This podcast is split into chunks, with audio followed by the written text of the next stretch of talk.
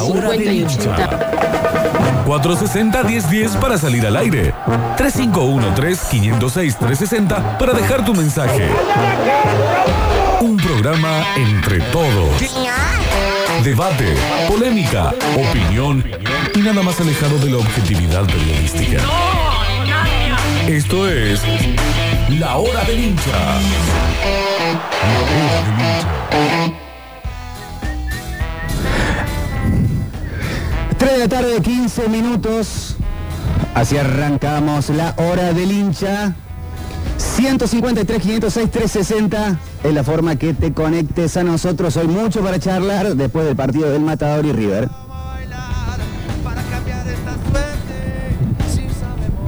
Está Pablo Joaquín Sánchez operando, musicalizando el show. Estamos probando sonido desde nuestro estudio afuera. Hoy tenemos desenchufados.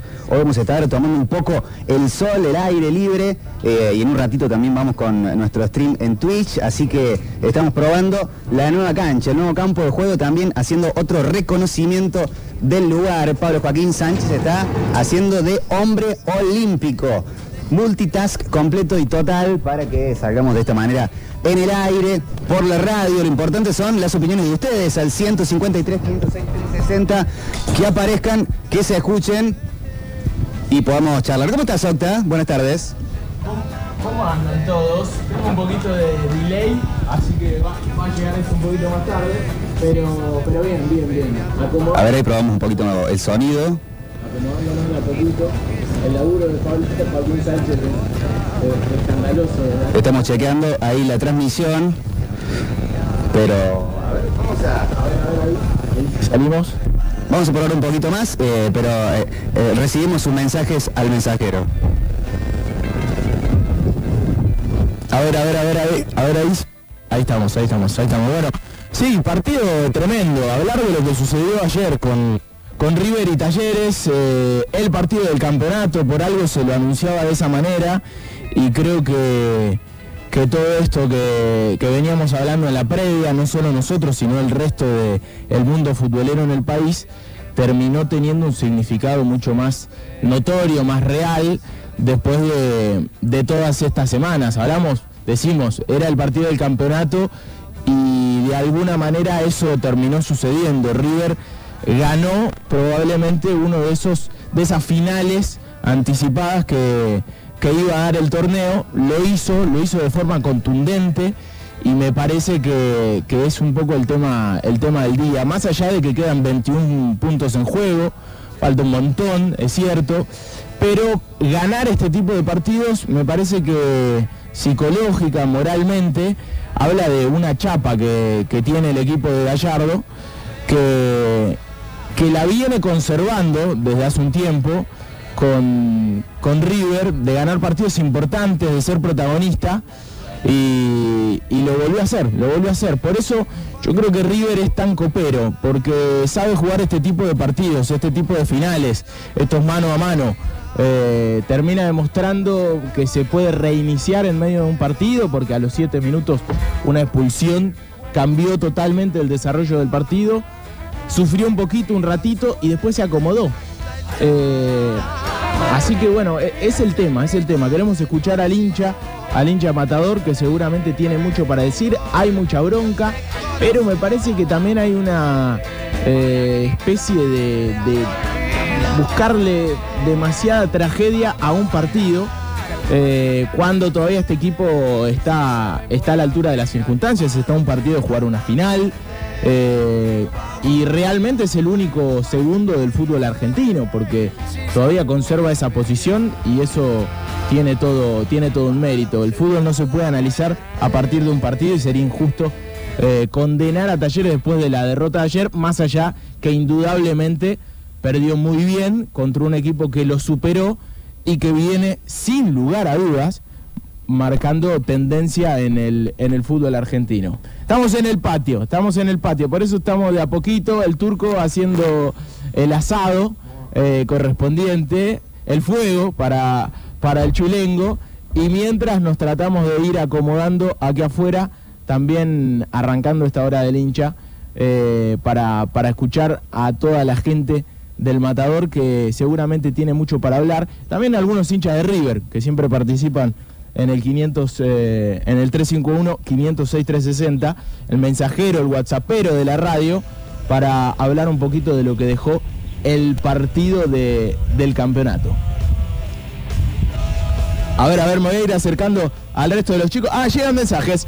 Ya tenemos el mensajero, excelente. Bueno, vamos a ir empezando a escuchar, empezando a escuchar eh, a las voces de los hinchas, la hora del hincha, después de la derrota del Matador, después de la victoria de River contundente ayer en el Mario Alberto Hola muchachos, ¿cómo les va? Bueno, la verdad que el partido de anoche fue, fue una linda, un lindo evento, llamémosle. Eh, creo que no hay que recaer tanto en talleres. Eh, creo que hizo lo que pudo mientras pudo. Eh, pero bueno, hay que destacar la virtud de River. Eh, que lamentablemente para ganarle hoy a River, para sacarlo de una copa, bajarlo de un campeonato, River tiene que jugar mal y el otro equipo tiene que jugar bien. Se tienen que dar, creo que, esas condiciones. Eh, por eso no caigo de vuelta en no caerle tanto a Talleres y reconocer que, bueno, lo que hizo, lo que hizo River fue, fue de otro planeta anoche. Con un hombre menos, con la intensidad que se jugó, se bancó el partido y lo ganó. Así que, bueno, hay que seguir, hay que seguir para adelante. 153, 506, 360 es la forma de comunicarnos. Vamos a estar ecualizando los sonidos a pleno para estar sonando en esta tarde. Nos avisan cómo va la cuestión. Estamos estrenando nuestro estudio outdoor en esta modalidad metropolitana porque está linda la tarde. Está caldeado el ámbito, el ambiente, la charla. No sé sí. cómo le habrá caído al hincha la cuestión de los cambios, la forma de, plantear el partido del propio cacique. De hecho, opta en el segundo tiempo, entra Fertoli y sale Martino. Y después la- las apuestas claramente no funcionan. Sí, sí, sí, totalmente. Bueno, eh, creo que, que está muy bueno este primer mensaje, ¿no? Como para empezar a hablar y hacer un paneo general de la situación. Eh, hay que analizar el partido, hay que analizar el rival. Un River que sabe jugar estos partidos, que sabe jugar estas, estas finales. Yo creo que el contexto de- del partido de anoche tiene mucho que ver con el desarrollo. Era un partido, un clima de final. eh, ya se lo, se lo venía anunciando de esa manera. Todo eso juega en la cabeza de un jugador, ¿viste? A, a nosotros nos gusta hablar muchas veces de táctica, de, de estrategia, de cómo van funcionando algunas piezas, de puntos altos y bajos. Y realmente hay equipos que, que saben jugar este, este tipo de partidos. El River de Gallardo probablemente sea el que mejor lo juega a nivel continental, este tipo de partidos. Claro. Ha perdido solamente dos finales o dos partidos claves con brasileros. Uno puede quedarse con esos minutos en Flamengo, con Flamengo en Perú. Perdió una final. Y después eh, ese, esa batalla de Waterloo. Si a, si a Gallardo alguien le dice Napoleón, porque hay hincha de River que le dicen Napoleón, Waterloo fue, fue su, su partido perdido con Mineiro. Eh, Total, se dio ese River de enfrentamientos mano a mano que tantas veces otros sufrieron, como vos decís, eh, continentalmente, nacionalmente. Bueno, anoche le tocó Talleres. Totalmente, y, y uno eh, realmente no vi, yo no vi un Talleres que juegue mal al fútbol, no vi un- una versión malísima de Talleres, tampoco fue una buena. Eh, de hecho, River como que lo, lo dejó impotente a Talleres, no, no lo dejó ser, no lo dejó llegar con profundidad.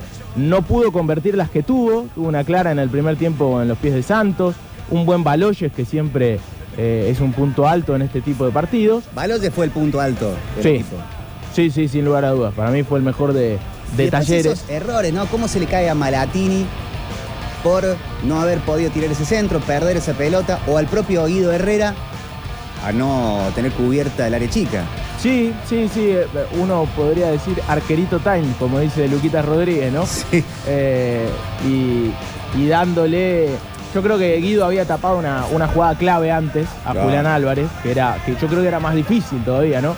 Entonces tampoco le, le vas a caer. Pero me parece que esto de, de saber jugar ese tipo de partidos es muy importante. Se vio hasta en el pibe de River, Peña Biaforo, que se hace expulsar de manera Sí. insólita, ¿no? Se, se vende ante los ojos del árbitro. Podría haber habido otra roja. ¿eh? Podría haber habido otra roja. casco La casco a. Totalmente, totalmente. Eh, bueno, eh, queremos escuchar al hincha, pero está muy bueno esto, hablar esto, ¿eh? No solamente el fútbol se puede analizar desde desde lo táctico, desde los puntos altos y bajos, sino también hay que analizar este tipo de partidos, este tipo de rivales.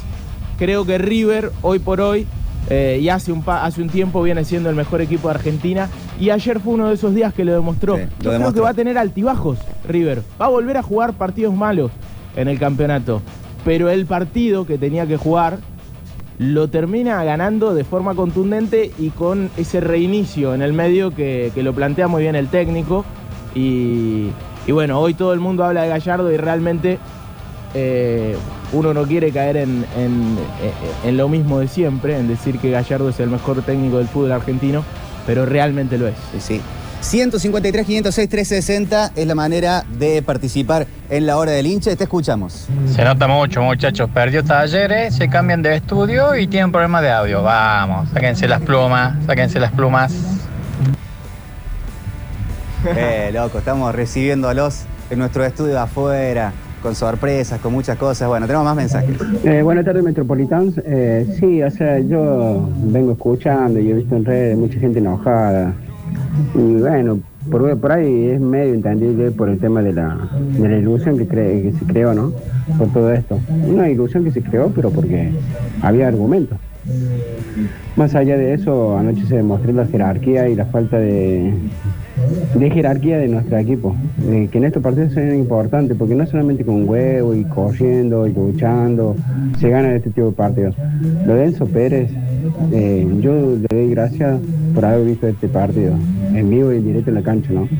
Eh, no es lo mismo que la tele, y en la cancha se nota la jerarquía se nota, se notó muchísimo lo de Enzo Pérez se comió la cancha sola, el tipo.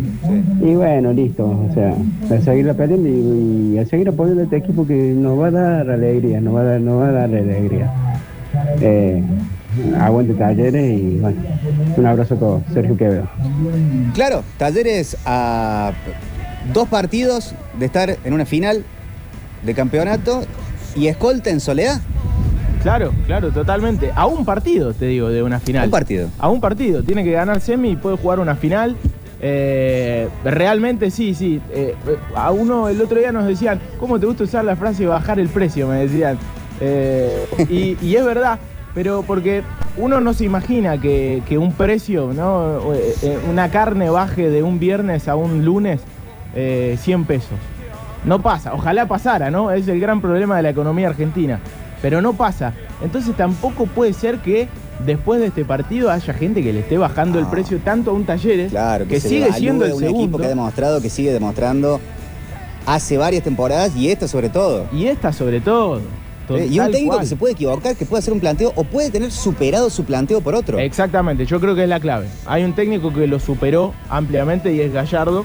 Ayer eh, pero bueno, pero eh, Gallardo viene demostrándolo. Hace poco ganó un superclásico con una autoridad notoria, eh, en otro contexto totalmente, pero sabe jugar este tipo de partidos y, lo sigue demostrando. Escuchamos a la gente. Octa, hola muchachos, buenas tardes. Octa, te da mucha bronca, te da mucha bronca. Está bien, ganó bien River, pero no te pasó por encima. El técnico se vuelve a equivocar. Hace varios partidos que se está equivocando. Pero bueno, vamos taller y carajo y y ya vamos a salir. Pero da bronca, da bronca porque tampoco son el Real Madrid de ellos y no te pasaron por encima. Vuelvo a repetir, se equivoca el técnico nuevamente. Mucha bronca con el cacique, ¿eh? Mira, tremendo, ¿no? Un equipo que está escolta del campeonato y en la, mm, en la tabla anual, ¿qué estará? ¿Segundo, tercero? Y sí, y sí, debe estar por ahí. Eh, ya nos vamos a fijar bien la, tabla anual, pero todavía debe estar en, Copa Libertadores, que es lo importante, y es un objetivo que me parece que tiene que, mantener. Eh, más allá de esto, me parece que el partido del lunes, por una cuestión anímica, es clave. Es clave para, para dar un golpe de efecto eh, innecesario, ¿no? Porque el torneo le quedan 21 puntos le quedan varias fechas. Sí, pero hay que cortar con la posibilidad de tres derrotas seguidas con estas dos que no le pasaba a Talleres hace bastante tiempo. Está bien, pasó con River. Totalmente, totalmente. Eh, Lo que pasó ayer, bueno, fue un baño de realidad para aquellos que sinceramente creo que no saben mucho de fútbol. Este, yo como hincha de talleres sinceramente nunca me ilusioné con pelear el campeonato este de 25 fechas, cuando es muy notorio la falta de recambio que tiene el equipo. Un muy buen equipo titular que cuando alguno de esos titulares anda abajo o se lesiona o hay suspensiones, no hay un recambio a la altura. Yo creo que es demasiado digno lo que está haciendo el cacique Medina con el plantel que tiene y bueno, meterle toda la ficha a la Copa Argentina y tratar de terminar, no sé, por lo menos entre los cinco primeros en el campeonato. Yo creo que Talleres puede salir segundo de este torneo tranquilamente. ¿eh? Por eso digo que el partido del lunes es, es importante. Eh, realmente campeonar se, se, vuelve un, no sé si una utopía, pero siete puntos que le ha sacado River me parece que es complicado. Y aparte viendo a este River que, que tiene la cabeza puesta en salir campeón del torneo. Eh, por ahí suena, suena muy difícil, pero, pero sí recuperar puntos. Ha metido una racha de siete victorias y, una, y un empate. Eh, no es poca cosa. y ya lo hizo en, en, este torneo, aparte. Entonces uno dice, puede recuperar, puede recuperarse el lunes y me parece que es importante que lo haga. Si no, ahí sí podemos empezar a hablar de, de toda esa tragedia que se está hablando ahora. Pero me parece que es un montón. Ayer yo leía hasta tweets tipo ciclo terminado, ciclo concluido. Hasta acá llegamos. Parece muy raro. Muy, Pero al cacique Medina. Al cacique Medina, al cacique Medina. No se puede ser tan exitista. No, nadie resiste ese, esa forma histérica de vivir el fútbol. Taller está a las puertas de una final en días nada más, menos de un mes, 11 de noviembre, probablemente el partido más importante de Talleres de este siglo. Y sí, y sí, totalmente, porque. Y el hincha va a, mermar su ilusión, a dar riendas, rienda suelta a su bronca medio contraproducente, injusto. Injusto, injusto, totalmente, totalmente. Pero me gustó este último mensaje, ¿no? Que habló del desarrollo del campeonato y no tanto del partido. Más allá de que él dijo que no veía con chance de campeonar a Talleres, uno en algún momento se animó a decir que lo podía hacer. No vamos a, salir de, ese lugar. Pero está bueno que, se, que, el planteo y, lo, a lo que juguemos sea a no hablar partido por partido, si no el fútbol se vuelve una. Sale campeón uno solo. Hoy, si ves la tabla, los dos máximos candidatos al título, uno es más que otro, pero los dos máximos candidatos son Talleres y River. Y sí, y sí. El tema es que, ¿por qué cambia todo de, un. Eh, ah, eh, de un lunes a un martes, ¿no? Porque ahora el mundo eh, del fútbol argentino habla de Boca y como único candidato a, a, quitarle ese lugar y lo cierto es que Boca está a dos puntos por debajo de Talleres todavía. ¿Cómo anda la banda metropolitana? Acá habla un matador de alma y de corazón de toda la vida. Eh, con un poquito de bronca y, decepción por el partido de ayer, quizá podríamos haber eh, demostrado un poquito más, pero bueno, tranquilo porque ver al club que amo peleándole mano a mano a un equipo tan grande, después de tantos años de sufrimiento, la verdad que muy, muy, muy contento por ese lado y bueno, no perder la esperanza que ahora se viene en la Copa Argentina. Saludos muchachos de la banda de la Ciudadana de Malvina, acá el que habla Agustín. Vamos, Agustín, sí, otro partido complicado también con Godoy Cruz, que no viene siendo lo avasallante lo revolucionario que se ve ahí, pero tampoco es que se le acabó la nafta. Totalmente, un equipo complicado. Godoy Cruz eh, viene siendo, el otro día con Boca tuvo un muy buen primer tiempo, parecía que se lo comía a, Boca y después sí, bajó, pero no es un, es un equipo que te va a salir a atacar, no es un partido fácil, no es un partido fácil para nada, pero pero obvio, estás a un partido de jugar por, por un título. Ahí se empezó a escuchar muy bien. No hagan hora del hincha hoy, dice uno. Bueno, hay que hacerla igual. Hola chicos, ¿qué tal? Habla Julio, el hincha de River. La verdad que eh, arriesgar en el fútbol eh, es, lo que, es lo que te va a sacar adelante, porque ¿qué hacen todos los técnicos? ¿Qué hubiera hecho cualquier técnico anoche? Por ejemplo, lo que hizo Batalla en el Monumental. Quedas sin un marcador central, igual que lo que le pasó a River anoche. Y no sacó un delantero. Lo retrocedió a Pérez. Y bueno, vamos a bancar el primer tiempo así. Y en el segundo tiempo, obviamente, ya las piernas más flojas, lo puso a Maidana en la cueva y así se defendió. Y lo demás lo hicieron los jugadores también. Porque tiene un técnico, tenemos un técnico, la verdad que es una cosa de loco.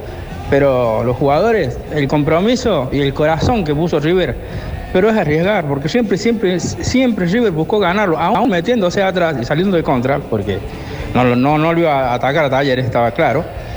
buscó ganar el partido. Si no arriesgas un poquito, nunca vas a conseguir nada. ¿Qué puede pasar? Que pierdas el partido, podía perder el partido River ayer, pero siempre pensó ganarlo. Esa es la diferencia. Saludos. Saludos, sí, el cambio de Romero también, meter un 9 en ese momento cuando se venía un poco talleres, cuando se proponía un toque más, quebró, tam- quebró todo. Tremendo, tremendo. Y es verdad esto que dice, más allá de que, que la comparación ¿no? con, con aquel eh, superclásico y la expulsión de rojo que siempre hacen, ¿viste? Bueno, Boca se metió atrás, River salió.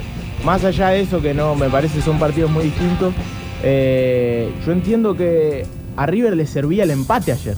Y le servía mucho, era un puntazo. Con el contexto adverso de, de estar jugando de visitante y que a los 7 minutos te pulsen un jugador, eh, el empate era un puntazo. Y realmente se propuso ganarlo Eh. y lo ganó. Eh, Se bueno, volvió una decisión. a, a todo eso en el festejo de Gallardo de los jugadores que lo festejaron como si fuera un campeonato. Totalmente, totalmente. Y cómo fue mutando a lo largo del partido, ¿no? Lo- la idea, lo que necesitaba el equipo. Eh, realmente Enzo Pérez se acomodó muy bien eh, todo el primer tiempo. Eh, es para aplaudir, hay, hay cuestiones que son para Yo aplaudir. pensé en un momento que Talleres lo ganaba en lo físico, al tener uno más, con un equipo tan bien desde ese costado, con los días, con los Tenaglia, con ese doble 5, con el propio Méndez. Eh, pensé que lo doblegaba pasando los minutos, llegando al segundo tiempo, pasó todo lo contrario. Y porque para mí era un partido muy mental y, y cuando lo físico, por más que vos estés bien físicamente, lo, lo anímico pesa un montón.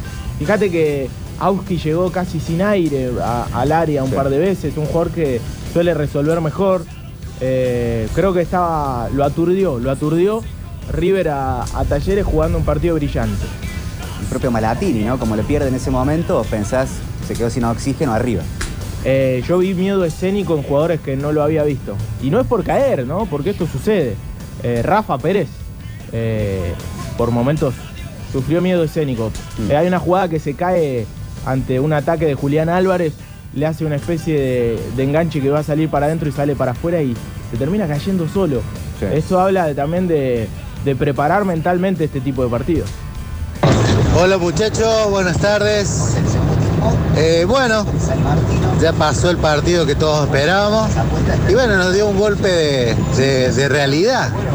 Pienso que Talleres respetó mucho a River, no le faltó el respeto, digamos. Y, bueno, y fue una mala tarde de, de- de varios jugadores que, que en su momento creíamos que, que eran los mejores y bueno, y ahora no son los peores. Me parece que ahora hay que enfocarse en sacar la, cantidad, la mayor cantidad de puntos para, para Libertadores y apuntar todos los cañones a la Copa Argentina. Pero estamos vivos, estamos vivos, estamos bien. Ahí está, hay muchos mensajes, así que vamos a hacer la recorridita rápida. Pertenezco a la, a la falange albiazul, querida gente de Metrópolis. La verdad que sentimientos encontrados luego de ver a Talleres, ¿no? Eh, ya el hecho de poder estar en la cancha para mí fue una gran alegría. Eh, amo esos colores, amo la institución. El resultado era algo esperable, más allá de que River con uno menos parecía más vulnerable, pero no lo fue. Hay que seguir, nos queda la Copa Argentina, nos queda todavía mucho por delante, hay que salir lo más alto posible. Y bueno, y saludos gigantes a los monkeys de parte de Martín, Martín de los viejos putos. Eso, totalmente. ¿eh? Hoy tenemos desenchufados. Hola chicos, soy César de Empalme. A ver, hay que dejar el periodismo este que eh, divide las cosas en 50 y 50. Escúchame, soy hincha de Belgrano. Eh, lo escuché el partido, escucho todos los partidos de todos los equipos de Córdoba. Eh, quedan todavía eh, 24 puntos en juego en la primera. Lo mismo pasó con Belgrano el otro día con Estudiantes de Río Cuarto. Como diciendo, che, si Belgrano esto no lo ganan. No, señores, todavía hay muchos puntos en juego. Todavía a Belgrano, por ejemplo, le toca jugar contra Agropecuario. Le toca jugar contra Quilmes. Es el 50% de, de los, de los puntos en juego todavía. A Talleres todavía le queda bastante. A ver, cortémosla con eso de eh, si se gana este partido se puede llegar a algo, si se pierde, bueno, se pierde todo. Coincido, eh, coincido. Quedan 21 puntos en juego en la primera división, queda un montón. Eh, lógicamente era un quiebre este partido, lo planteó Talleres así y le terminó saliendo mal, porque antes eh, la derrota con Colón un poco se habló de esto, eh, pero lo cierto es que es verdad, falta un montón todavía en la primera división. ¿Cómo están muchachos? Buenas tardes. Bueno, la escena nos quedó demasiado grande, el partido nos quedó grande. Se notó muy nervioso Rafa Pérez y Atenaglia, cosa que no había visto yo nunca. Eh, me parece que le tenían demasiado respeto y hasta miedo a, a Julián Álvarez, porque se notó, el momento de ir a la marca iban inseguros. Pero bueno, ya está, tampoco es el fin del mundo. Perdimos ante el mejor técnico, ya no queda ninguna duda, pero yo tenía la esperanza de hacerle un poco más de partido. Yo sabía que estaba varios pasos por delante de River en calidad, en cantidad y en, y en todos los aspectos de- del partido, pero no pensé que había tanta diferencia. Quedó todo muy expuesto, ¿cierto? Mucho, mucho, mucho. Buenas tardes, Metropolitano, ¿cómo están? Hermosa tarde. Eh, yo la verdad soy hincha Belgrano, miro fútbol porque por el lado nuestro estamos viendo poco, pero en el partido de ayer creo que Talleres se sorprendió y no supo qué hacer con un hombre más. Creo que obviamente River iba a jugar de otra manera si eran 11 contra 11 y a lo mejor Talleres esperaba eso y bueno, y se nubló, hizo el vacío y aparte que este chico Julián Álvarez es un torbellino. El, el amago que le hizo en, la- en carrera a Pérez ahí sobre el costado derecho en el segundo tiempo, que lo hizo tras Tavilla, me hizo acordar la de Messi, creo que era con Pogba, o no me acuerdo bien, pero muy parecida. En el clásico con Boca también, en el primer gol, le hace una amague en carrera sin tocar la pelota el jugador y los lo deja tumbado. Un loco, una lástima que siendo de acá de Calchín no haya pasado por alguno de los clubes nuestros primero. Y pasó por todo el mundo, ¿no? Y lo importante, esto que hasta el propio Gallardo se quejaba, que lo lleven con la selección, cuánto lo alimenta como jugador a Julián Álvarez estar entrenando mano a mano con los Messi, con los Di María, con los Papu Gómez, con los Lautaro. Y lo que le debe sumar también al pibe en la cabeza, ¿no? Eh, ese roce, sentirse un jugador de selección, porque lo es. Desde que es un jugador de selección, realmente la confianza de Julián Álvarez me parece que en River ha sumado un montón y hoy es el punto clave. Vos sabés que este mensaje me encantó porque él, salvo las, las comparaciones, siempre que uno compare a alguien, con- a cualquier jugador con Messi, eh, van a decir, eh, pero ¿cómo lo vas a comparar con Messi? Pero realmente esa jugada es muy característica. Ese amague en velocidad sin tocar la pelota eh, se le ve a pocos jugadores y realmente eso habla del miedo con el que se lo va a marcar también, ¿no? Eh, de saber que no lo vas a poder contener. Eh, es impresionante Gambeta Julián para adelante en velocidad. Sí, sí, sí. fuerte. Totalmente, está, está muy bien. Eh, realmente hace, hace las cosas tan simples. Es un jugador que juega tan simple, que no se luce, que no se adorna, eh, pero resuelve, resuelve. Y en el fútbol es tan determinante saber resolver que lo, lo termina poniendo por Mario Ditria, Nico Vázquez, Manuel. Vamos, lo estoy esperando. Acoten, digan, ¿qué se siente? Muertos. Pero tremendo. Iban a llegar este tipo de mensajes. Metropolitanos, solo paso a decir que me encanta que hagan un estudio nuevo, con mucha onda, buena vibra, y que hay de cierto que se llama Estudio Daniel Curtino. El estudio de Daniel Curtino de adentro es no cierto. Hola estimados, ¿cómo están? Soy cero fútbol, así que no opino, pero sí quiero desearle lo mejor con toda esta movida nueva, esta nueva cancha, como dicen ustedes, la verdad que siempre haciendo cosas para mejorar esto tan lindo que brindan ustedes, así que bueno, la mejor muchachos, y si, hay errores algo, eh, no hay problema porque lo vamos a seguir disfrutando igual, Eh, me comprometo para sumarme un día de esto, voy a hacerme una comidita o algo. Un abrazo grande, cuídense. Ya se siente el crepitar de los carbones. sí, cerca de la- Metropolitano, ¿cómo andan, muchachos? Eh, para hacer programa salgan adelante un tacho de 200 litros, loco. Ánimo, buen fin de Pero ahora suena bien. Sí, sí, ahora estamos. Hola a la mesa, ¿cómo le van? Muchachos, quiero hablar del partido de anoche, de decirle que un poco la culpa de esto también la tiene el presidente, que no ande diciendo que toma la envidia de Boca y River, los, los agranda todos, los llena la cabeza a todos, ¿eh? después la primera fecha todo de 10, todo muy bien, Y que nadie habla de que los últimos tres partidos lo estamos perdiendo. ¿Qué que vamos a ganar el River? ¿Cómo viene jugando y, y ganando River? Imposible. Y jugaban con nueve hombres, también lo ganaban. ¿Me entienden? Así el tema. Saquémosle la careta, ¿hasta cuándo? Si lo lleva un montón de jugadores, quedamos vacíos jugadores, trajeron otro y, y porque le, le ganamos a Platense, a equipos que andan mal, como San Lorenzo, Racing, y no tienen nada ahora. Eso, tenemos que ver eso. No, no levantemos humo el pedo.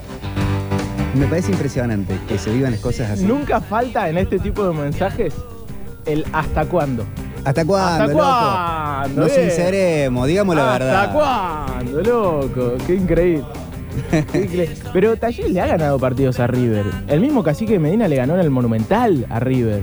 Es- Ganó es- Boca hace cuánto tiempo. eh. Mi duda es de dónde se saca ese plus que tiene River, por ejemplo. Porque Talleres viene haciendo las cosas bien, pero ¿y el plus de dónde lo, de dónde lo busca? ¿Dónde, ¿De dónde lo saca? Porque si no, seguimos lo mismo. Y bueno, es difícil, es difícil, está bueno eso, porque ese es un planteo, eh, uno no quiere caer en, los facilismos. Eh, ayer creo que se hacía eco el mundo de las redes sociales una frase de Andrés Fassi que decía lo que River gasta en un mes, Talleres lo gasta en un año. Pero son datos concretos, ¿no? Presupuestariamente hay equipos que están por encima. Le toca este taller jugar frente al Last Dance, probablemente, de Gallardo en River, en donde todo está puesto para esta oportunidad de ganar el título local.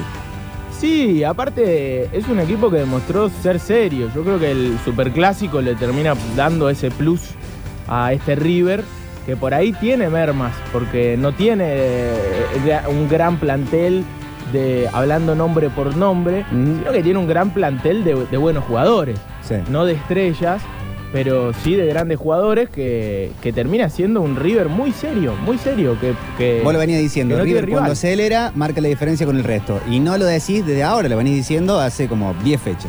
Exactamente, y, y encima sabe acelerar en estos partidos. Hola chicos, buenas tardes.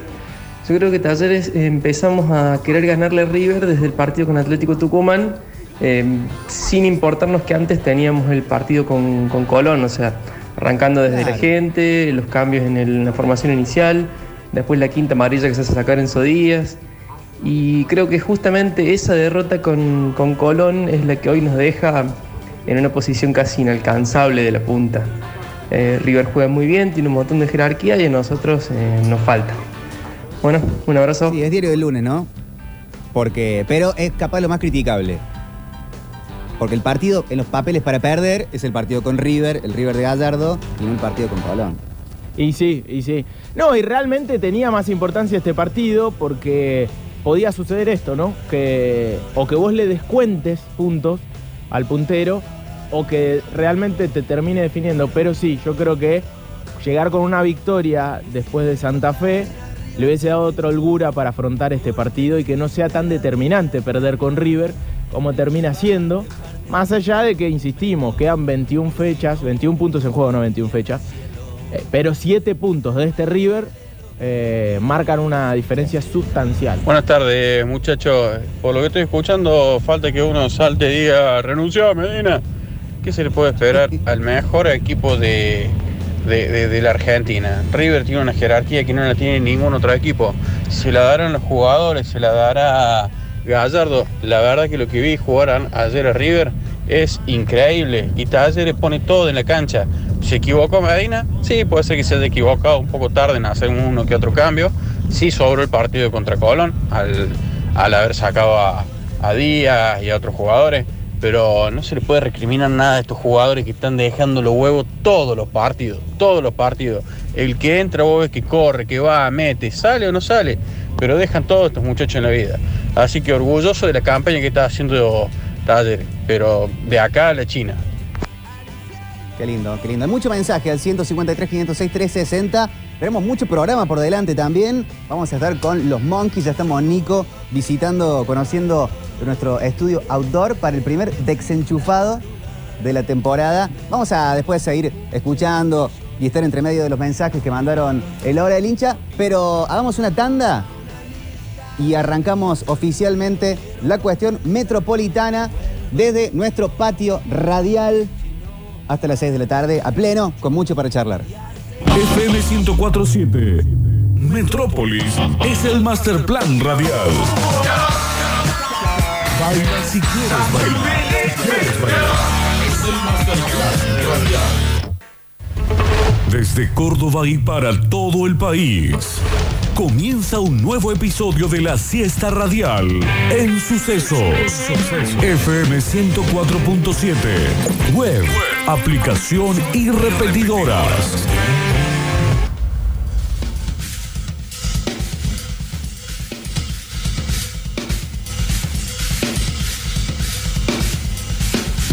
Víctor Brizuela tercero. Desenchufados hoy en el patio. Gustavo el Turco Aquere. Decime que soy el asador. Octavio Gencarelli. Eh, espero que esté saliendo todo bien. Y la mejor audiencia del mundo. Esto es Metrópolis. Metrópolis.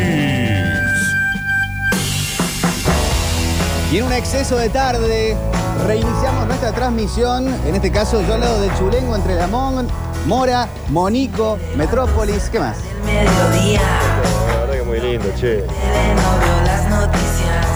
Fíjate del sol, Monico, ¿eh? Lo que antes del show.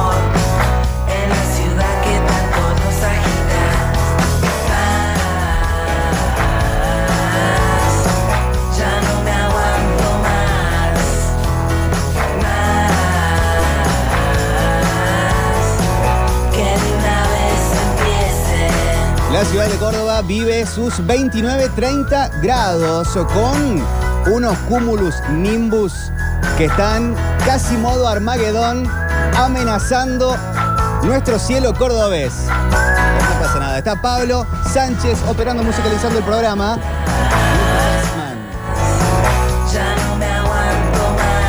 Están ustedes del otro lado. Reventando el 153, 506, 360.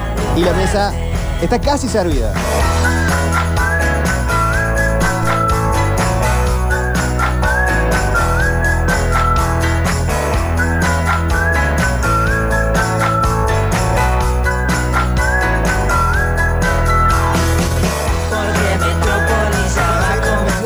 Twitch también, twitch.tv barra sucesos TV, porque hoy hay banda en vivo, hoy hay charla de radio, hoy está el chulengo prendido fuego. Todavía no con la cuestión cárnica, pero ya va a estar. ¿Cómo le va, muchachos? Buenas tardes. Gustavo Daniel Aquere.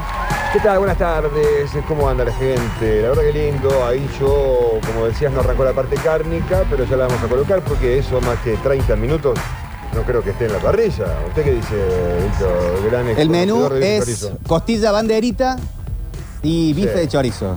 Vuelta y vuelta. Máximo 35. 5 o 6 minutos cada lado. Por eso, no podemos hacerlo tan, tan lento. Así que estamos haciendo mucho fuego para. Hacemos el arranque y arranca todo. Totalmente. Sí, hay unas papas también, que es lo que más. Ah, sí, tenía unas papas ahí arriba hecha una. tipo una hostia, ¿viste? Para, Sí. para que comulguemos en la tarde metropolitana. Me gusta, el sol está pleno, la tarde está linda. Más tarde va a llover, así que vayan entrando la ropa. Pero por el momento estamos bien. ¿Cómo estás, Octa? Buenas tardes. ¿Cómo andan? ¿Todo bien? Eh, bueno, después de esta mini hora del hincha que hicimos. Mini. Y los mensajes que quedaron, ¿eh? porque realmente eh, el partido de anoche se va a hablar y mucho. Pero lindo día nos acompaña con este nuevo estudio. ¿Cómo es? Outdoor, ¿no? Estudio, estudio Outdoor. outdoor. Eh, y música en vivo. eh, realmente hasta estamos sin barbijo, que siempre está bueno poder hacerlo eh, aquí afuera, así que contento. Sí, totalmente. Bueno, está Monico con nosotros que en el próximo bloque nos va a tocar algunas canciones, vamos a charlar con él. Envidio el apodo de Mónico. Es muy bueno, ¿eh? Che, eh, no sé si se dieron cuenta que hay muchos pajaritos también están cantando de fondo. Sí. Pajaritos. Eh, ¿Eso es sonido natural? Sí, Víctor. Ah, bueno, mortal. No, lindo. En, cu- en cuestión de apodo, ¿intentaron autoponerse apodos alguna vez? No, es que No, tenés que ser no. muy. tenés que tener mucho ego para ponerse un- no sé, una. ¿O tener uno que no te gusta? O sí, o claro, claro, cambiar, pedir, por favor. Pero es muy difícil, es muy difícil. Yo una vez me quise autoponer uno, duró un mes. Eh, ¿Cómo? en tercer año del cole, quise que me, que me digan Chicho. No sé por qué. Chicho. No tengo ningún recuerdo de por qué. No tenía uno asignado y me parecía que tener un apodo como fácil era como más entrador en lo social. Empezó a pegar el apodo y vino un chicho más grande, me confrontó y me dijo, para, para, para, O yo vos soy o yo". chicho. Y entonces tuve que volver a Víctor Negro, ya está. Está bien. ¿Qué onda por Chicho el otro? Porque Chicho se me hace a un sobrenombre de actor de así serie de comedia de Argentina. No me, no, no, no, No vi una explicación. Me sonó y, ahí iba. Después mi amigo el Puma, antes, era el ternero. Y él se auto cambió. Un día dijo, ya está, no soy más ternero, soy el Puma. Y lo duró hasta el día de hoy. Y al día de hoy, Hasta el claro. día de hoy, claro, sigue siendo el Puma. la ¿no? gente de Ucacha lo conoce más como Hernán Ternero y la gente de Córdoba lo tiene más como el Puma. Qué bien, la verdad que autoapodarse es, la verdad que es muy loco, ¿no? Yo quise ser realmente un galgo afgano, pero nadie me dio bola. ¿Cómo? Cuando le comenté a ustedes que me digan galgo afgano, no le gustó Galgo afgano. Pero es demasiado grande ese apodo. tú. No, vos te No. quisiste deshacer del turco. Eh, en realidad quise mediatizar, obviamente. Yo, si me dicen viejo verde, no. Pasa que viejo verde. eh, está todo bien, pero no sé, y fue imposible sacar el turco. Todo el mundo me conoce como el No, turco. y le, y le quisiste también sacar el tinte negativo del viejo verde y quedó como ahí. Y quedó como ahí. Es difícil. Sí, la verdad que está todo bien, dígame como quieran. Turco, viejo verde. En Esperanza me dicen Gusti, Gustavito. En realidad soy Gustavito. Gustavito en el barrio. Yo los, la- la- los locales comerciales que hay en el barrio, ahí de la casa familiar, eh, eh, Gustavito, cuando te ¿qué haces tanto tiempo? Che, pero qué bien que estás. Bueno, ah, gracias. Che, Lo y de Narichi. Y apodos de. Ah, Narichi me lo colocó uno de mis cuñados, el más grande de mis cuñados. Porque, bueno, obviamente por la nariz grande y cariñosamente, en vez de decirme narigón, cualquier cosa me decía Narichi. Entonces hacíamos jefe en una época, yo era el jefe de la industria quepera. Sí, sí, sí. La mafia que espera. Entonces cuando me dijo Narichi, le digo, ya está. El jefe se va a llamar. Está bueno Narichi. porque da medio italiano. Cuidado, nosotros somos los encargados del quepe. El otro día Pablo Joaquín dijo que le llamaban hereje. Ah, acá, ¿A Pablito. vos, Pablo, hereje? Hereje le decían, porque era moquero. Y yo conté que en la primaria me decían peque, porque era chiquitito. Claro. Pero son esos ¿Por apodos pequeñito? que medio que te juegan en contra en el secundario. Y porque te dicen peque es horrible, ¿no? Más o menos. Pero hay gente que sigue diciendo peque o vos no son para nada petizo. No, después como O sea, que te estás arriba de unos 70 y pico. queda, viste que te queda el, el apodo y ya está. ya Sí, pero sos pequeño. así. Y- Sos como de contextura pequeña Claro, también, por lo cual el peque te puede caber todo el tiempo. Bueno, puede ser, gracias. tú. Sí. Eh, yo tenía un compañero en el cole que se quiso cambiar, está bien. Era época fiera del cole, fea, mucho bullying. El que, el que es gordo porque es gordo, el que es flaco porque es flaco, el que es colorado porque es colorado, este, todo en, todo visto más negativo, y era el, el- era el gordo, el gordo, Claro. el gordo de apodo, el gordo tal, el gordo tal, el gordo tal. Lo cru- lo- se lo cruza 15 años después y, eh, gordo, ¿cómo andás? Eh, Y él dijo, no, la gente me dice Pepe. Frenó en seco un grupo y bueno, Pepe, ya está. Está bien, aparte. Una condena a esos apodos. Claro, él no Sí. quería aparte que le digan así, está bien. Después No, a en, el barrio, había uno que, eh, un chico que le decían sucio, Sí. de apodo. Sucio, el sucio, el El sucio, sucio. el sucio, el sucio. Y desprolijos. Y después de los 13, 14, 15 años, cuando entra en la órbita la situación del filtreo y de la seducción, él pidió por favor a su grupo que le dijeran su. Su. Claro, porque te, eh, te presento a mi amigo el sucio, Sí, sí, sí, queda. no te da muy seductor. O Susi le pueden haber dicho. Claro, no, pero el su Sucio, Susi. quedó bien. Eh, queda aparte para la época en que vivimos está bárbaro, ¿no? ¿Eh? Horrible. que Y le, no, le dejás ahí la inquietud, che. ¿Qué onda este Susi? ¿no? Es, Susi, es el sucio. peor apodo del mundo. El peor apodo, claro. Bueno, pero capaz cuando tenés 8 años, Me 10 digan años, feo, te dicen sucio porque está en la calle, está jugando, puede ser hasta Claro. medio rudo. Es verdad. Después te juega en contra. Claro, ni hablar. Sí. Y, y si no, hay gente que se apodera de apodos. Se, Por que se, ejemplo, Se apodera de apodos y poner el cabezón hoy, Claro. pero mundialmente, eh, de- argentinamente. Eh, Argentinamente de Tinelli. Tinelli. Puede ser, aunque puede estar restando su popularidad. No, obvio. Es que hay apodos que, que son apodos y, y punto. No, no importa si el personaje en cuestión es bueno o malo. Futbolísticamente no hay otro fideo, no se me ocurre un fideo. No. Yo tengo un fideo en la, en la provincia de Esperanza, pero obviamente que no es. Pero es muy pocos. La verdad que son los únicos dos fideos que conozco. Es más, al fideo de Esperanza, que es el novio de, de una sobrina mía, le digo manguera. Porque me dijeron, me dijeron fideo un día, yo le decía manguera. Lo rebauticé porque a varias gente la rebautizó. Eh, después hubo casos que se apropiaron, este es muy, muy notorio, porque la pulga dejó de ser la pulga por el pulga. Claro, Ah, sí. eh, eh, el Pulga es el Pulga Rodríguez y la Pulga siempre fue Messi. Pero nadie le dice ya hoy por hoy la pulga a Messi, ¿o sí? No, no, no, en el comienzo de su carrera fue más que nada, ¿no? Cuando, cuando salió. No sé quién le habrá puesto Pulga. A Diego le decían Pelu, Pelu. la, la familia le decía el Pelu. Cebolla. El Pelusa, sí, el Pelusa. El pelusa. Eh, y me parece uno de los apodos más lindos que le pusieron al Diego. ¿Pelusa? Sí, el Pelu. Hermoso. Hermoso, hermoso. Eh, igual Leo también lo dejó de lado al pulga. Sí, sí. ¿No lo alimentó? Sí, co- como que Messi es ya una figura tan eh, de- mundial que, que no lo conocemos con un solo apodo. Eh, sé que a, a Di María le dice Fide. Y Di María dice, el único que me dice Fide es eh, Messi. Y a Messi en la interna le dicen enano. Enano, El es enano. verdad, es verdad. Suárez, Agüero. Agüero le dice enano, increíble. Eh, a mí me gusta cómo los brasileros también, medio que se ponen un nombre artístico barra apodo, porque Ronaldinho es todo menos Ronaldinho.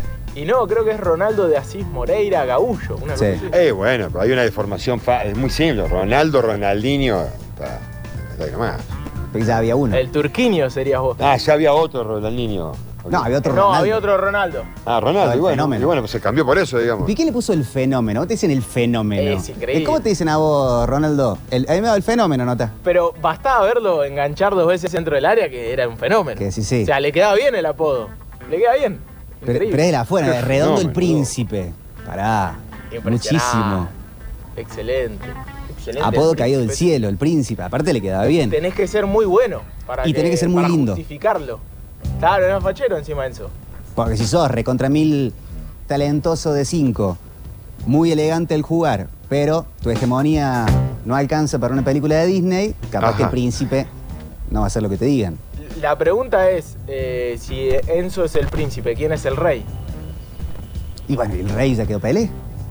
Ah, claro, pero nadie más bueno, le dijo- a le nivel dijeron rey. continental, yo pensaba a nivel River. Ah. Pero no- nadie más se puso el rey. No.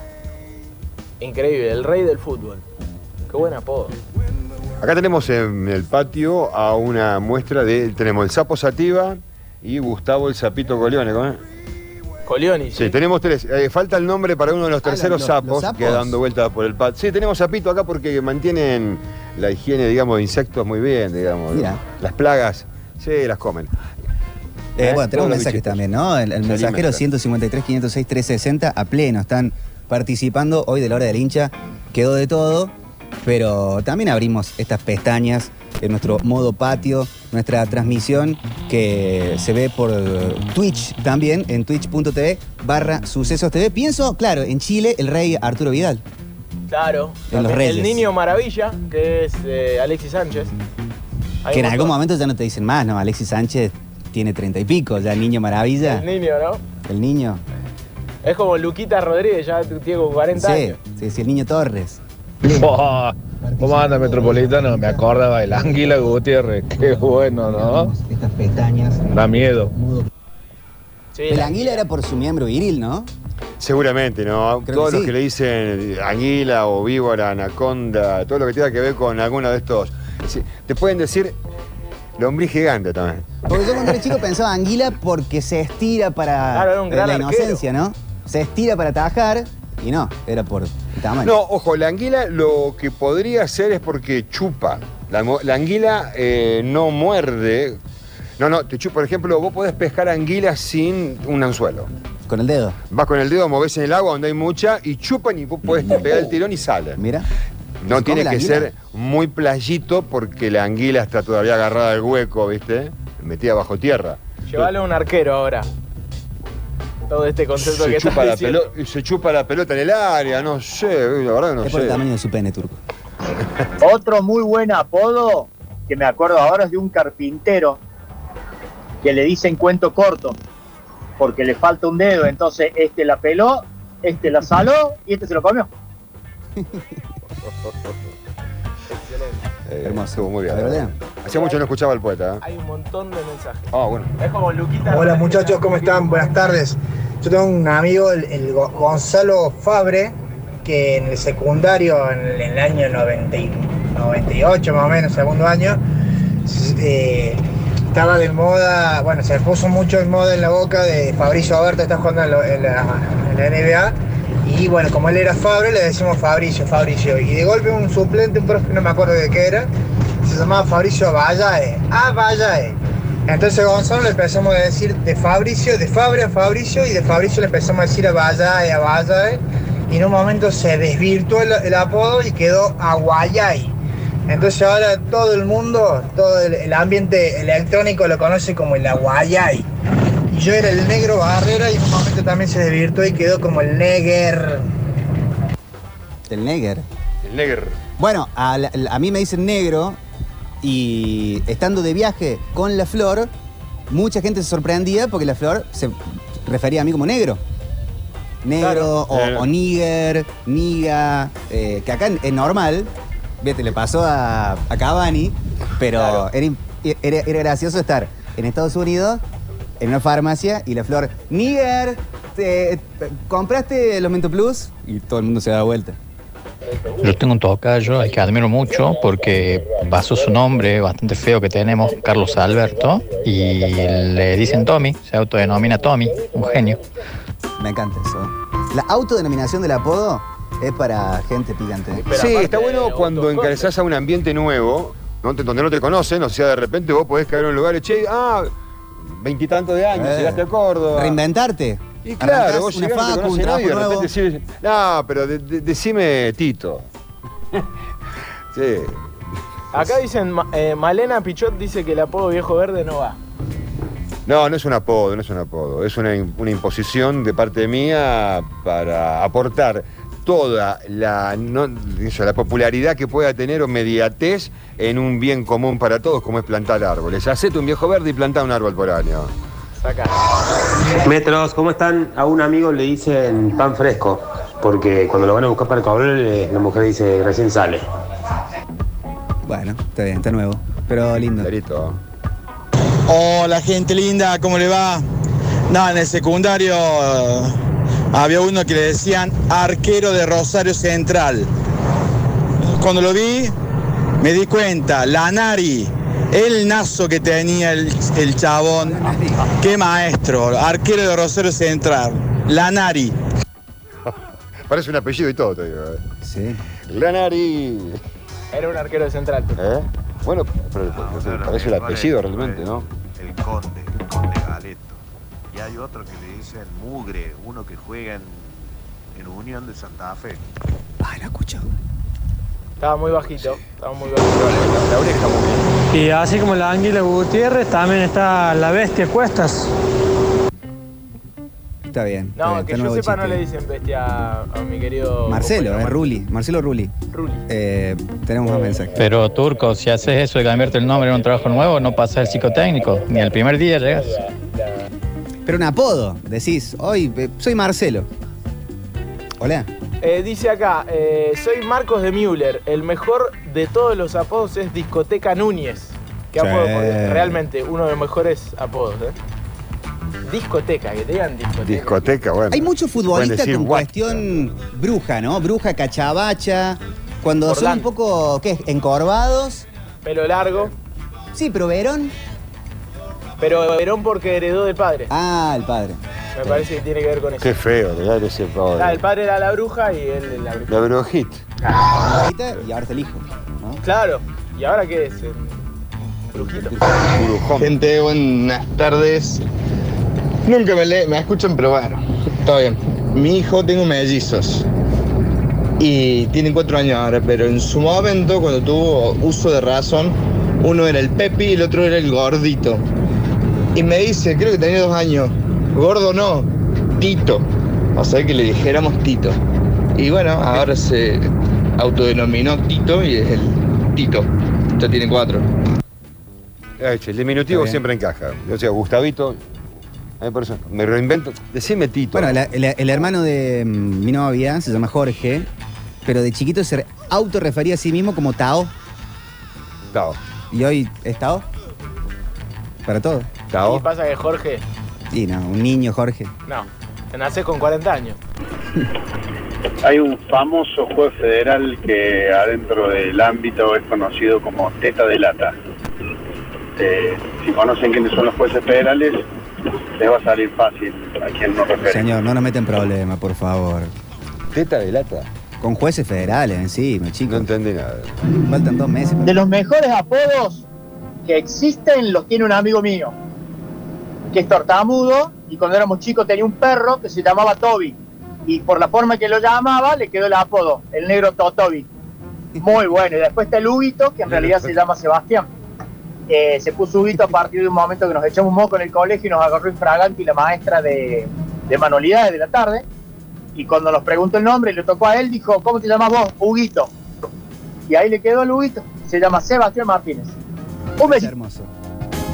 Eh. Cayo tiene un amigo que se llama Mauricio y su apodo es Macri. No. El apodo es Macri. ¿Me invitaste a Macri para el asado? Eh, Macri, todo bien. Y no, no es macrista ni, pero quedó. Por Eso es, Mauricio. un, eso es un garrón, porque si fuese macrista, por lo menos. Pero... Desde el secuestro, más o menos. Claro, hace un montón, capaz. Cucurucho Silvani, dicen acá. Eh, ¿Por qué te dicen cucurucho? ¿También todo, todo es por el miembro? debe ser, ¿no? Todo lo que tenga eh, forma fálica. Algo fálico. Claro. Claro, Acá dicen, al primo de mi esposa de chiquito le decían pan duro. Y hoy Ah, tiene bueno. 52 años. Si me dicen eh, que- de qué se trata, yo freno. ¿eh? Y le siguen diciendo pan duro. ¿Cómo se llama? Ni idea, pero cualquier cosa, llama a pan duro, invítalo a pan duro. Le dice así porque no lo quería nadie. Qué feo. Eh, qué feo. La gente no lo quiere. Hola muchachos, le habla Agustín Pagani. Eh, a mi viejo le dicen mondongo porque dice la leyenda que el pibe lo mandaron a la carnicería, trae asado, trajo mondongo. No sé, lo recagaron. Y por herencia me dicen mondongo chico. Como la brujita este de Mondonguito, debería ser. Mondonguito. Mondongo chico, está bien, más o menos. Totito me decían a mí. Los amigos de mi viejo cuando lo llevaba a diferentes lugares. Eh, Totito. Totito, que sí, pues Menos mal que nadie me dejó Totito después. Por una N hubiese sido mucho peor. No, podría decir eh, Totín. Ah, Totín. Podría ser, estaría bueno, ¿eh? porque encaja y condice con mi actual vida. Acá dicen, en mi pueblo hay un conocido al que le dicen cara difícil. Cara difícil. No saben, no saben qué cara tiene. No sabe, no, no puede describirla. ¿O no? Te van a decir cara difícil. Cara difícil. Cara Cara, difícil. de póker existe, el cara de póker no tiene cara de nada. Decime a ¿Y el alguien que famoso tenga cara, cara, de difícil. baile? Cara ¿Acá de cara de baile. Sí. Esa es Cara de hermosa. baile, Y tiene cara de baile. Cara de baile. Escuchando a otro radio oyente, veo que hay dos Sebastián Martínez a los cuales se le dice Huguito. Pues yo también tengo un amigo que se llama Huguito, que iba al Peña, Sebastián Martínez, y le decíamos Huguito por Hugo Guerrero Martínez. Entonces le quedó Huguito, Huguito, y hay un montón de gente que se piensa que él se llama Hugo, y en realidad se llama Sebastián Martínez. Un abrazo a Manuel Fillol de la Calera.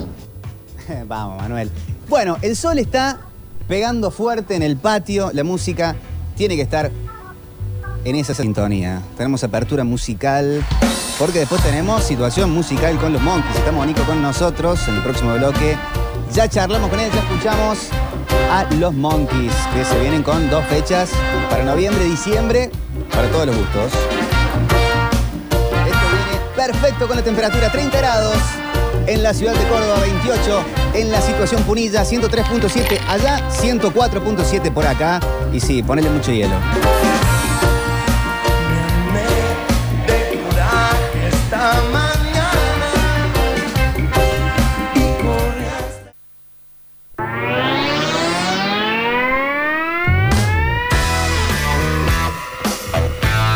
38 minutos pasaron de las 4 de la tarde, casi 5 menos 20. Se ven nubes en el cielo, pero se están ralentizando. Parece que están al tanto que estamos con los monkeys, estamos Nico con nosotros visitándonos y no te van a andar mojando, Nico, por favor. Buenas tardes, ¿todo bien? Buenas tardes. Hola, ¿me escuchan? ¿Se escucha? Hola, Sí, hola, Eh, buenas tardes a todos, sí, acá esquivándole la lluvia, pero como un campeón siempre al, al ras, del, al ras del agua. Sí, y están de estreno con canciones, con sonido nuevo, con la, la banda renovada, en una nueva normalidad casi. Está, está estrenando la canción nueva que se llama Insoportable, es lo que estuvimos grabando en la pandemia, digamos, que también fue como un cambio, un quiebre de, de- de un poco de una forma de laburar a otra, así que nada, pudimos concretar algo después de mucho trabajo eh, y salió en forma de, de canción, con video, todo para, para Spotify, todo entero. Es como que, eh, bueno, se guardaron seguramente como todo el mundo, pero no me armó la cuestión creativa de, de la juntada de la banda y el toque se abrió un poco y ya salieron con videoclip, con sonido, con grabación, a full. Sí, creo que como les pasó a todos, viste, hubo que replantear un, poco la, forma de trabajar y bueno, la, música o la creatividad está siempre dando vueltas.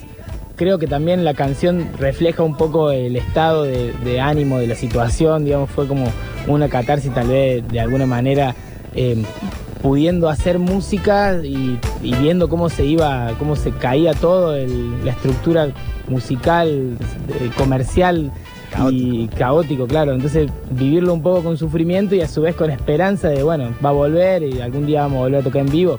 Creo que hace un año parecía tan lejano que... ¿Pensaste en un momento, che, se pudrió todo, acá no va a resistir la cuestión de la, de la cultura, de la música, de ver una banda en vivo, las propias bandas, viste, que no, no, no se vive normalmente de, de la música y los shows, eh, a pocas bandas le, le generan una, una forma de vivir fuerte cuando se complica más todavía, más difícil se hace.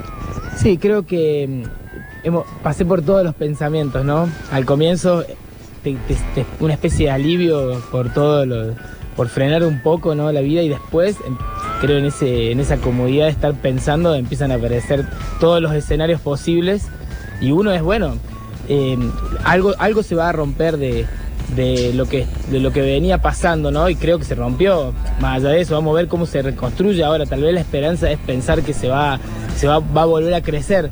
Pero lo que había antes, y tal vez me refiero a espacios públicos para tocar, espacios privados, me refiero a tal vez una movida cultural que estaba más amalgamada, más fuerte, ¿no? Creo que el, la- el corte que nos obligó a hacer la pandemia también rompió con muchas bandas, con muchas, muchos músicos, muchas personas que tuvieron que dejar sus Lugares para tocar. Ni hablar de los lugares para tocar, ¿no? O sea, eso, ni hablar. Entonces solamente sobrevivió el mainstream y el under, que, que digamos, el under, que es donde se alimenta un poco la cultura o es lo más auténtico, que es la música hecha por el arte en sí, ¿no? Por la música, por la pasión o por, por ganas de decir algo, creo que quedó muy golpeado. Igual eh, en esta renovación se va a ocupar de nuevos, de nuevos músicos, de nuevos estilos, digamos. Pero va a haber un quiebre y nos vamos a acordar de acá unos años que lo que era antes ya es distinto ahora, ¿no? Y bueno, nos vamos a acostumbrar como todo. ¿Cómo viviste la cuestión con la gente? Ustedes son una banda muy cercana del público que los va a ver, es como una comunión, ir los shows de los Monkeys, de estar cantando, de estar saltando, de estar bailando y de conectar con la gente arriba del escenario y abajo del escenario. ¿Qué pasaba en la pandemia? Te escribían, DM de Instagram, che, ¿cuándo vuelven? Para muchos, ir a ver a los Monkeys era una celebración, era un plan en sí mismo. Sí, mira, fue raro también porque nu- nunca se sabía hasta dónde iba a ser.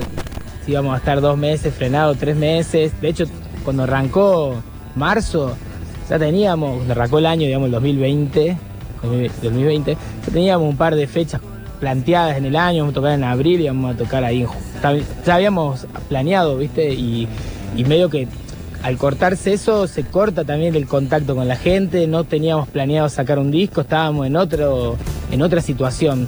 Estábamos muy, muy bien tocando en vivo, teníamos como eso, como decís vos, viste, los shows estaban, cada vez más prendidos fuego, estaba bueno lo que estaba pasando. La banda también se había consolidado en, un sonido como más profundo todavía. Sí, también el hecho de que mm, los shows en vivo nos, nos rendían más, digamos, o sea, las bandas después de que, de que hubo el cambio digital empezaron a cobrar solamente por, por tocar en vivo. Entonces, en el hecho de mm, en el hecho de que tenés que salir a tocar, tocábamos bastante seguido antes. Ahora ese, ese, mm, esa dinámica se, se cortó bastante, ¿no? Esa dinámica de tocar todos los fines de semana o por lo menos una vez al mes seguro en, en un lugar y cada 3, 4 meses en Belle Pox también eh, funcionaba un montón. Decís de la época y se nos pianta un lagrimón. Así, así nos pasa a todos, ¿no? Pero bueno, era la, la vida que teníamos, éramos felices y no nos dábamos cuenta. Tal cual, tal cual. Eh, hay canciones, está Almonico con una guitarra para tocar alguna de estas que sabemos que hace lo que quieras. Sí, no, me quedé pensando que, antes de contestarte la pregunta, me desvié, pero lo que vos decías del contacto de la gente, me tocó tocar eh, en el medio de la pandemia, apenas se abrieron los, shows, eh, cuando podía subir una persona al escenario con gente sentada. Y, mi último show había sido, no sé, con 500 personas, todo prendido fuego, y después con, no sé, 50 estaba lleno, o sea, un aforo completo, 80, ponerle en pétalos. Y era raro, era raro la gente sentada, que la- no, esa efusión, tal vez se querían parar o te querían venir a saludar y wow, fue, fue, fue fuerte, digamos. De hecho dije, no quiero tocar más así hasta que no se pueda, hasta que no se pueda tocar todo junto, no, no, prefiero que no. Parecido el tema de ir a la cancha, ¿no? Que un poco lo vemos con los chicos, eh, de que por más que pongas un aforo de cierta gente o, o des eh, reglas para seguir, hay una cuestión de ir a la cancha, de querer buscar una comunión, de acercarte al otro, que bueno, ojalá no compliquen la pandemia, pero es una forma de vivir. Sí, decíamos, nos, nos conformamos con, con, est- con este poco, con esta poca libertad que tenemos y porque haber estado, estado encerrados ya esto no es un, un alivio, ¿no? Poder tocar eh, para gente ah, bueno, ahora parada. De hecho, el show que tenemos el 4 de noviembre en Estudio Teatro, que tocamos con las ligas menores, vamos a hacer... Qué linda fecha esa. Linda fecha. Además, estudio es hermoso para tocar.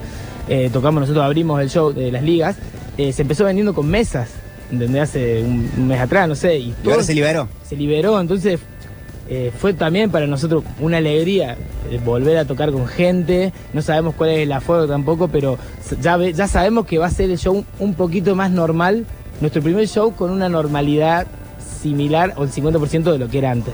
Y darse también todos los gustos de un, de un lugar como Estudio Theater, con las luces, con sonido, con un momento cómodo también para hacerlo. Sí, aparte, bueno, Estudio Teatro es creo que de las mejores salas que hay en Córdoba para poder eh, presentar cualquier tipo de espectáculo y bueno, justo ahí nosotros vamos a poder presentar el video y el tema nuevo, así que estamos agradecidos también a la posibilidad, Alen, eh, Alen Sued, de Sued Producciones está un poco llevando adelante una movida de, de traer bandas, de empezar a activar todo, darle un espacio a las bandas de Córdoba ahí en Pétalos, así que bueno, eh, estamos convencidos de que esto se va a salvar, que va, va a resucitar, pero va a necesitar de todos, que vayamos un poco también a apoyar, salir a gastar un poco de plata en las bandas, en, en, en- más que las bandas, en la cultura, en la noche, en divertirse. Todos tienen ganas de hacerlo, de hecho.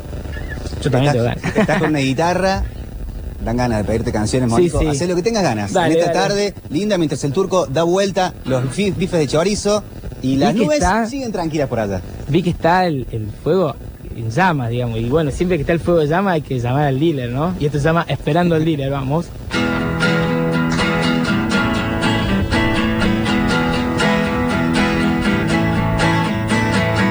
Aquí estoy esperando al dealer. Con 20 euros voy a ir a San Vicente, lo voy a buscar. Estoy cansado ya de tanto caminar. Y aquí estoy esperando al dealer. ¡Ey, chabón!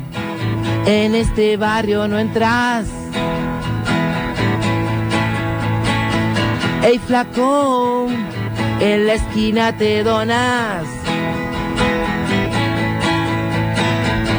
Tranquilo, amigo, no vengo a pelear. Estoy aquí esperando para ir a comprar. Y aquí estoy esperando al dealer. Aquí estoy esperando al dealer. Porque hay mucha gente que salió a comprar y que quedó pegada y para atrás. Yo solo te digo que es lo mejor. Si te la lleva a casa te hace un favor, por eso estoy esperando al dealer. Por eso estoy esperando al dealer, esperándolo, esperándolo, esperando al dealer, esperándolo, no, esperándolo. Estrenando los desenchufados, los Monkeys, Monico, a pleno. Acá Qué en el- canción. esperando que- en el patio de las Mira, sucesos. Está el sol pleno, el, pasti- el patio, el pasto, el aire puro, pero me pensé en Belle Époque con tres gin tonics encima. ¿Es la banda más eh, belepoquera de, de la historia? ¿De Belle Époque? Y creo que nosotros fuimos uno de los primeros que empezamos a tocar en Belle Époque. Durante los 10 años que duró Belle Époque, tocamos los 10 años. Creo que sí, nos merecemos ese título. No sé a quién se lo tengo que ir a pedir, ¿no? Al turco. A, a- a- algún turco. si es un turco va a estar difícil.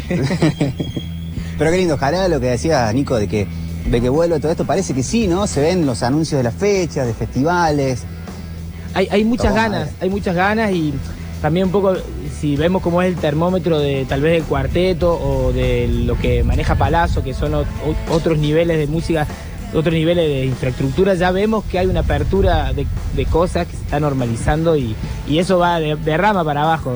Eh, prá- prácticamente si se puede hacer show de 5.000 personas, se va a poder hacer show de 500 en, en un lugar abierto, en un lugar cerrado, digo. Y sí, ¿cuánto sumaré también? El apoyo de los estados. Uno entiende las urgencias de la pandemia y de la situación económica. La cultura también necesita que se hagan esos apoyos, esos eventos que den visibilidad y que hagan trabajar a la gente. Sí, creo que va a haber también como una especie de rescate a, todas las comunidades eh, artísticas, de todas las comunidades de trabajadores, digamos, o sea, como lo estaba viendo en el turismo, ha habido algunos tipos de, subsidios, o sea, por primera vez se, se visibilizó que en, Córdoba hay un montón de artistas y también DJs y, actores y gente que vive del, arte y de la cultura que hace que Córdoba también tenga ese atractivo, porque mucha gente de afuera viene a Córdoba a ver, a comer y a lo que a, vivir lo que pasa acá, no solo los cuartetos. Entonces, creo que bueno, ha habido una, una visibilidad, no sé si se dice así, una visibilidad de, de, de artistas, de gente y hasta se ha hecho un padrón. Entonces creo que ahora sí se puede llegar a pelear un poco más eh, desde un lugar de bueno, todos nos necesitamos, ¿no? Totalmente, totalmente. Están los monkeys, está Monico con nosotros. Yo me voy a presentar de, de senador, me parece. Sí, más vale, bueno. Casi que te convenzo, Eh, ¿viste? pero ya estaba listo para votar, para empadronarme. no, la lista Nico. de sucesos, mirá. Eh, eh, totalmente. Eh, bueno, van a estar entonces en Estudio Theater con las ligas menores, diciembre en Pétalos. El 4 de diciembre en Pétalos eh, hacemos lo que sería la fiesta de esto.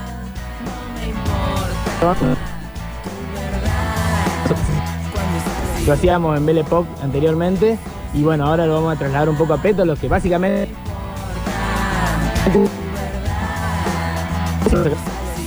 Una, noche de amigos, creo que va a estar bueno para despedir el año. El 4 de diciembre en Pétalos, cae sábado.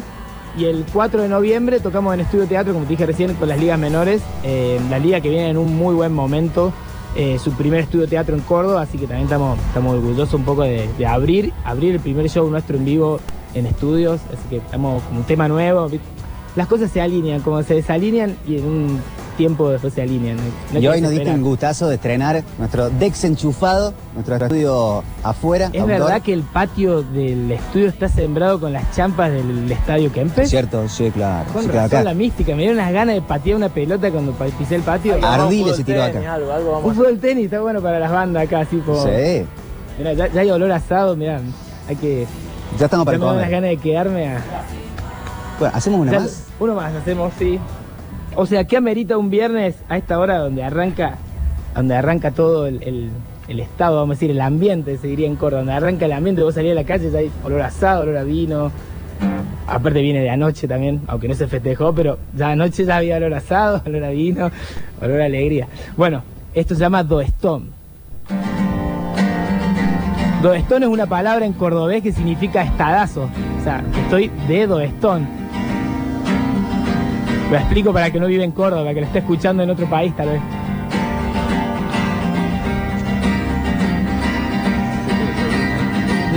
Sí, claro. Salí a caminar con actitud indiferente para poder pilotear. Tanta locura entre la gente y no tenemos que hablar. Con señas todos se entienden. Y un día me fui y no volví. Fue porque estaba realmente loco por seguir de do stone en do. Ya no sé qué hacer con el bajón. Acá sí saben qué hacer con el bajón, te invito a un asado. El vino, el vino frío también, ¿eh?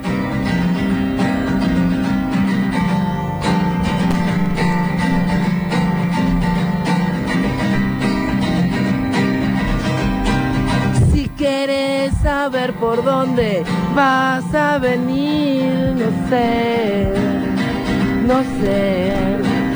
Si quieres saber por dónde vas a venir, no sé, no sé. Hay que volver a empezar. Dejé mi ritmo de siempre. Un día me fui con los monkeys y fue porque estaba realmente loco por seguir de do stone en do stone. Ya no sé qué hacer con el bajón. Y loco por seguir de do stone. Para todos los que se van a pegar un stone hoy, mañana y el sábado. Y el domingo.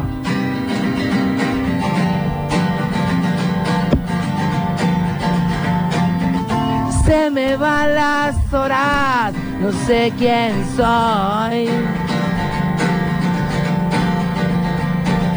Y muero por salir del do stone. Los Monkeys sonando con su cantante con Mónico estrenando el Desenchufados y ahora vamos a escuchar y estrenar Insoportable, versión de estudio. La última Para irnos a la música. La última canción de estudio que sacaban los Monkeys se llama Insoportables, fue grabada eh, durante la pandemia, eh, grabado en estudio propio en casa con, con la producción de Julián Gómez a la distancia, así que es como una cosa rara que, que hicimos y probamos y medio que nos gustó el, el formato, ¿no?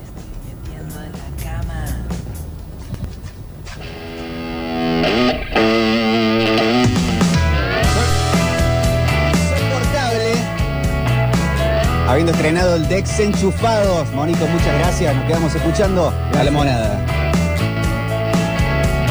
Con las ganas de estar el 4 de noviembre en Estudio Theater, en diciembre en Pétalos.